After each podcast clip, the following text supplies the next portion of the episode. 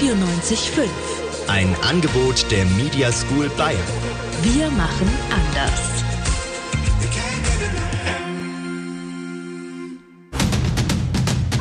Das Katerfrühstück. Wir frühstücken euren Kater.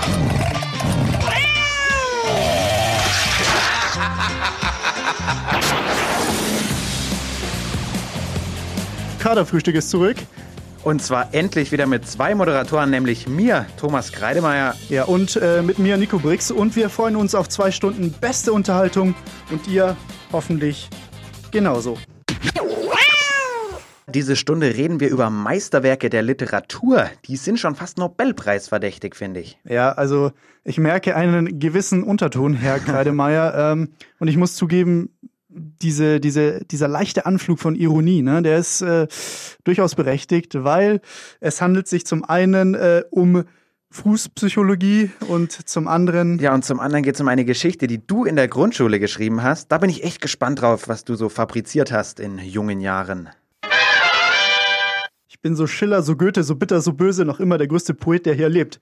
Und äh, nein, ihr seid nicht bei gemischtes Hack. Äh, das äh, war auch kein Zitat von mir, sondern von äh, Sammy Deluxe. Ähm, könnte aber auch von mir gewesen sein, denn äh, hin und wieder lese ich hier im Katerfrühstück alte ja, Grundschulgeschichten vor. Äh, so auch heute. Und ähm, ja, dieses Mal, ich würde sagen, ich habe wieder ein richtiges Brett dabei. Grundschule. Ich muss sagen, ich bin entzückt. Das ist endlich mal was, was unserer geistigen und äh, humoristischen Reife entspricht. Ja, dann lass uns doch direkt starten. Wie heißt denn die grandiose Geschichte diesmal? Äh, die grandiose Geschichte heißt ähm, Das Abenteuer mit dem klopfenden Fenster. nee, mit dem Klopfen am Fenster.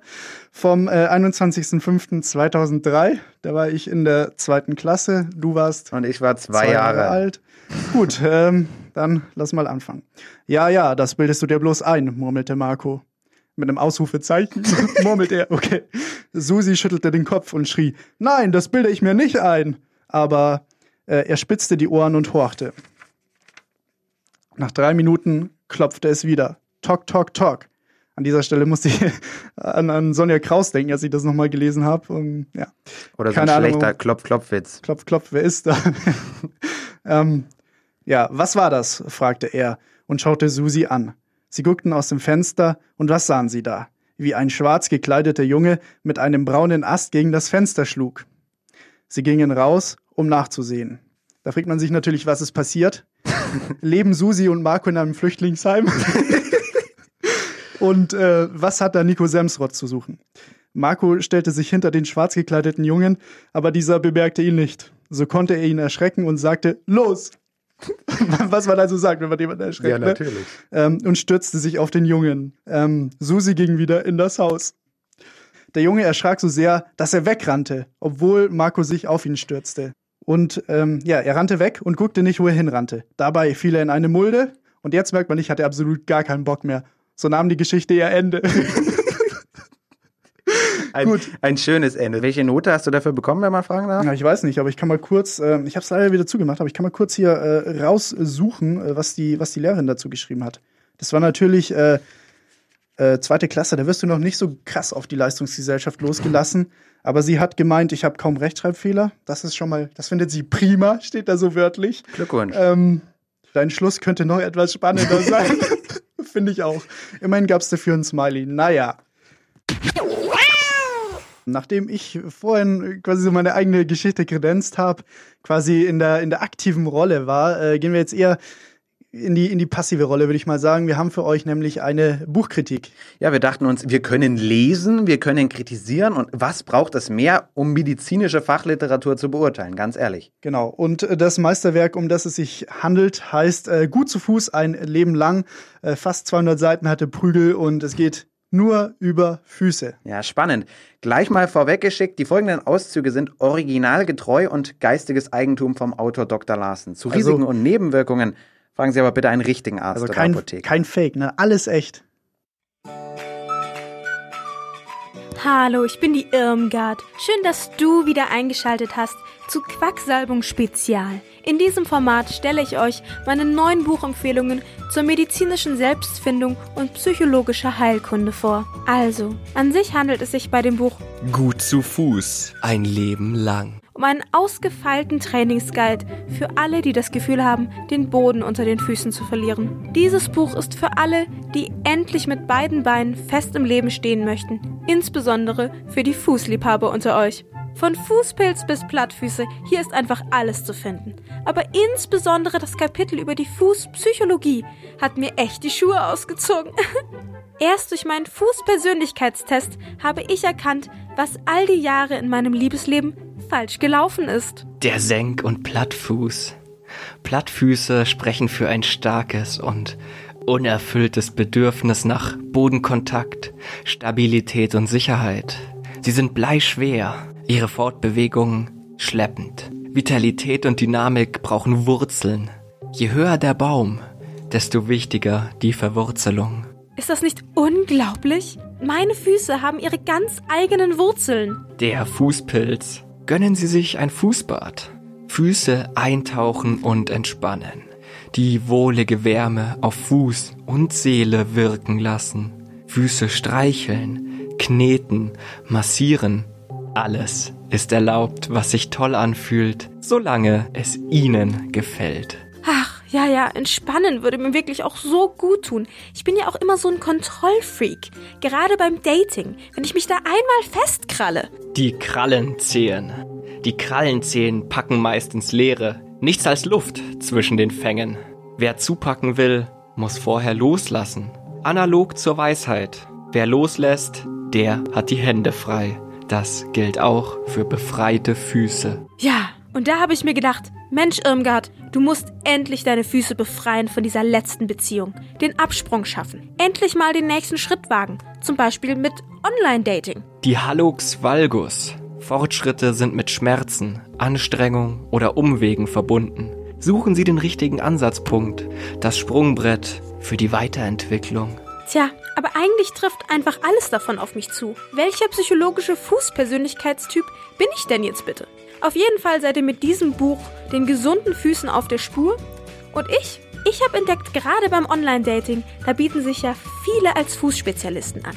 Die würden dann vielleicht auch mal einen Blick auf meine Füße werfen.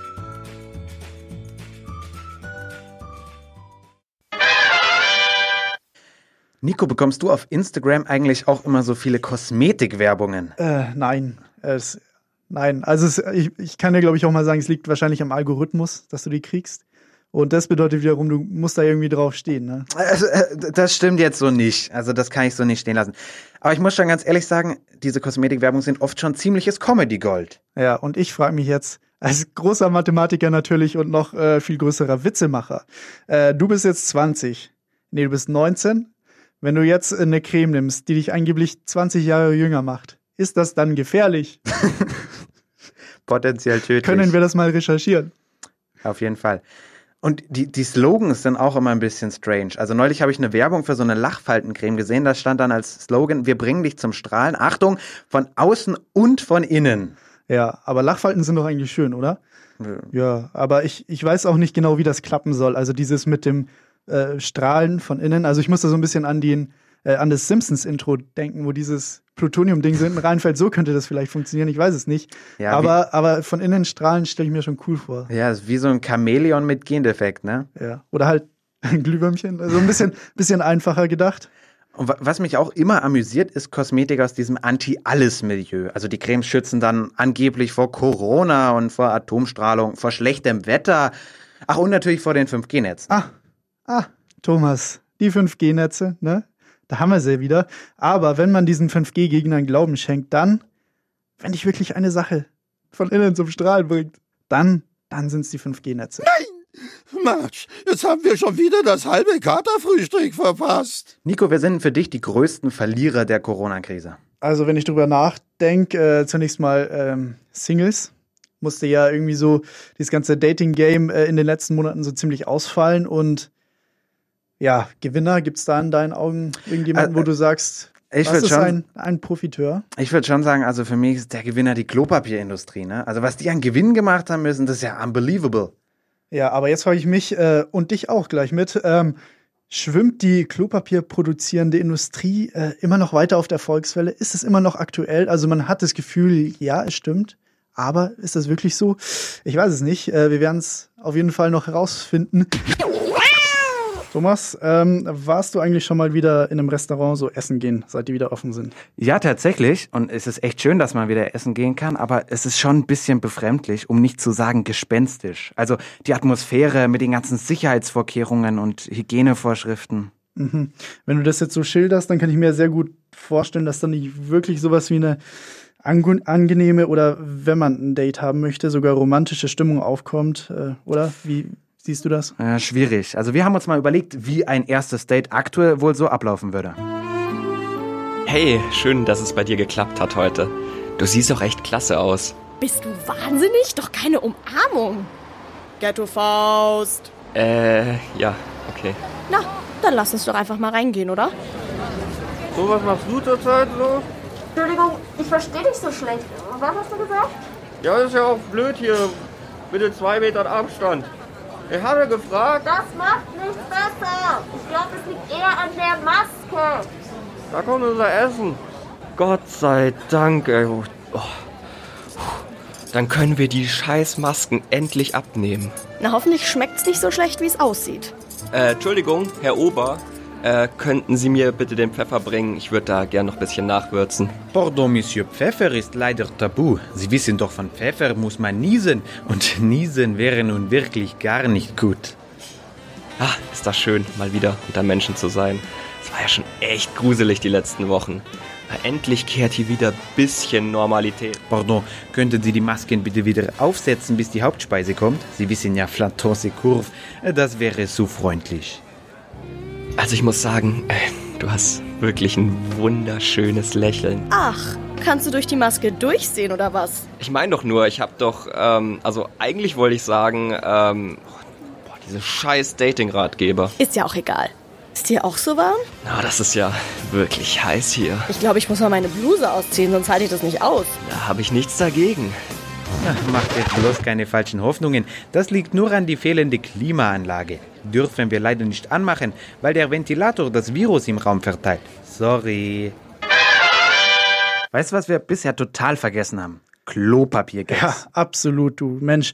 Ähm, seit Corona, das war jetzt äh, nicht so euphorisch, wie ich es wollte. Ähm, jedenfalls seit Corona äh, kann man ja quasi keine Comedy-Sendung mehr hören, mehr schauen, äh, ohne ja Witze über diese radikale Rollenrationierung, nenne ich es mal, alliterativ. Ähm, und man sagt ja nicht ohne Grund, äh, Klopapier, das ist der neue Rainer Kallmund, gemessen an der Witzehäufigkeit. ne? Defin definitiv. Und jetzt gibt's wirklich schockierende Nachrichten aus der Klopapierbranche, die wir unseren Hörern natürlich nicht vorenthalten dürfen. Der Verkauf von Klopapier ist nämlich um mehr als die Hälfte eingebrochen. Mehr als die Hälfte.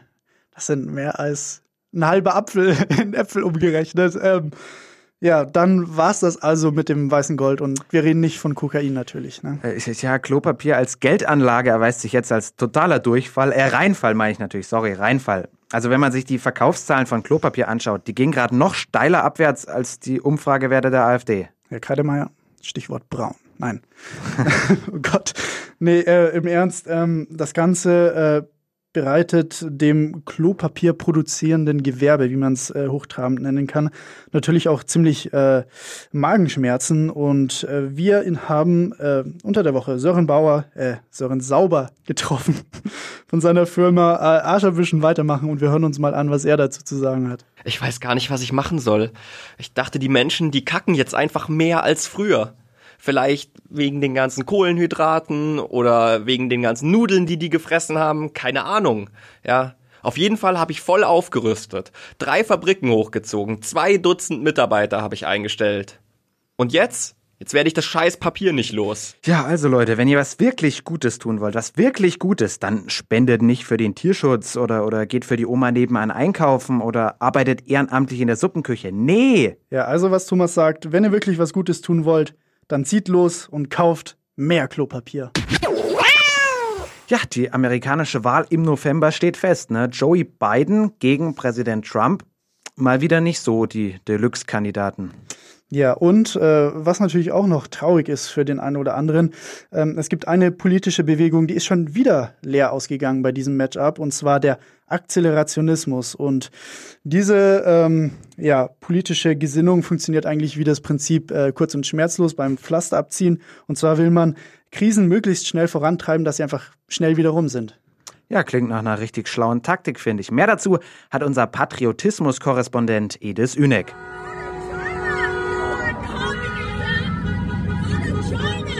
Hier auf der Demonstration der, Accelera der, Accelo der Accelerationisten Amerikas in Denver, Colorado herrscht große Enttäuschung. Wir wollen doch einfach nur, dass der Kapitalismus sich selbst frisst, wissen Sie? Mit den beiden wird das aber nie etwas. Okay, gut, sie sind männlich, weiß, steinalt, aber sie sind halt auch mindestens doppelt so dumm wie boshaft. Klar, die Pressefreiheit ist in Gefahr. Aber das war's? China ist schon doppelt so weit wie wir. Ein orangenes Kleinkind gegen den creepy Onkel, den niemand einladen will. Wie soll man denn da wissen, wer von beiden schlimmer ist? Die politische Vereinigung der Alexarationisten, sie nennen sich selbst die Brandbeschleuniger, existiert schon seit über 50 Jahren. Bisher hatte sie immer eine klare Alternative zum kleineren Übel. Das ist seit den letzten Jahren anders. Das Problem ist, dass man bei beiden einfach nicht sagen kann, ob er sich überhaupt noch erinnert, wie man Schmiergeld annimmt. Wie lange ist das denn her, seitdem er den letzten richtigen Staatsskandal ausgelöst hat? Aber auch mit der Wiederwahl des Präsidenten haben die Besucher der Demonstration ihre Probleme, erzählt mir eine Anwohnerin der Stadt. Trump hat einfach nicht gehalten, was er versprochen hat. Sogar in diesen Zeiten. Kein Weltkrieg, keine ausgerufene Diktatur, nichts. Man muss ja mittlerweile mehr Angst haben, dass man sich an seinen eigenen Hausmittelchen vergiftet. Gut besucht ist die Demonstration aber trotzdem. Über 1000 Alexandriner haben sich hier im Mitwesten Amerikas zusammengefunden, aber nicht alle aus den gleichen Gründen. Ich habe Unruhen oder ein paar Schüsse gehört.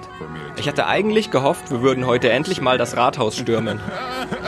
Auch im Vorstand der Axela Axelitz der Axel Nee, scheiß drauf. Zurück ins Studio. Und äh, das Katerfrühstück ist jetzt bald auch zu Ende. Und ähm, bevor es wirklich zu Ende ist, wollen wir uns natürlich nochmal von euch äh, verabschieden. Ja, zu verdanken haben wir diese fantastische Sendung unter anderem Lukas Streitwieser, Edis Ünek, Immanuel Pedersen und Livia Beck. Wir sind äh, Thomas Kreidemeier und Nico Brix. Also wir haben hier moderiert. Äh, die Musik für euch vorbereitet hat äh, Johanna Skabel. Ja, und die Sendeleitung bei uns, das sind Lukas Streitwieser und Edis Ünek. Wir sehen uns dann wieder in zwei Wochen. Das Katerfrühstück. Samstags von 11 bis 1 auf M94.5. Das hört sich nach einer Menge Spaß an.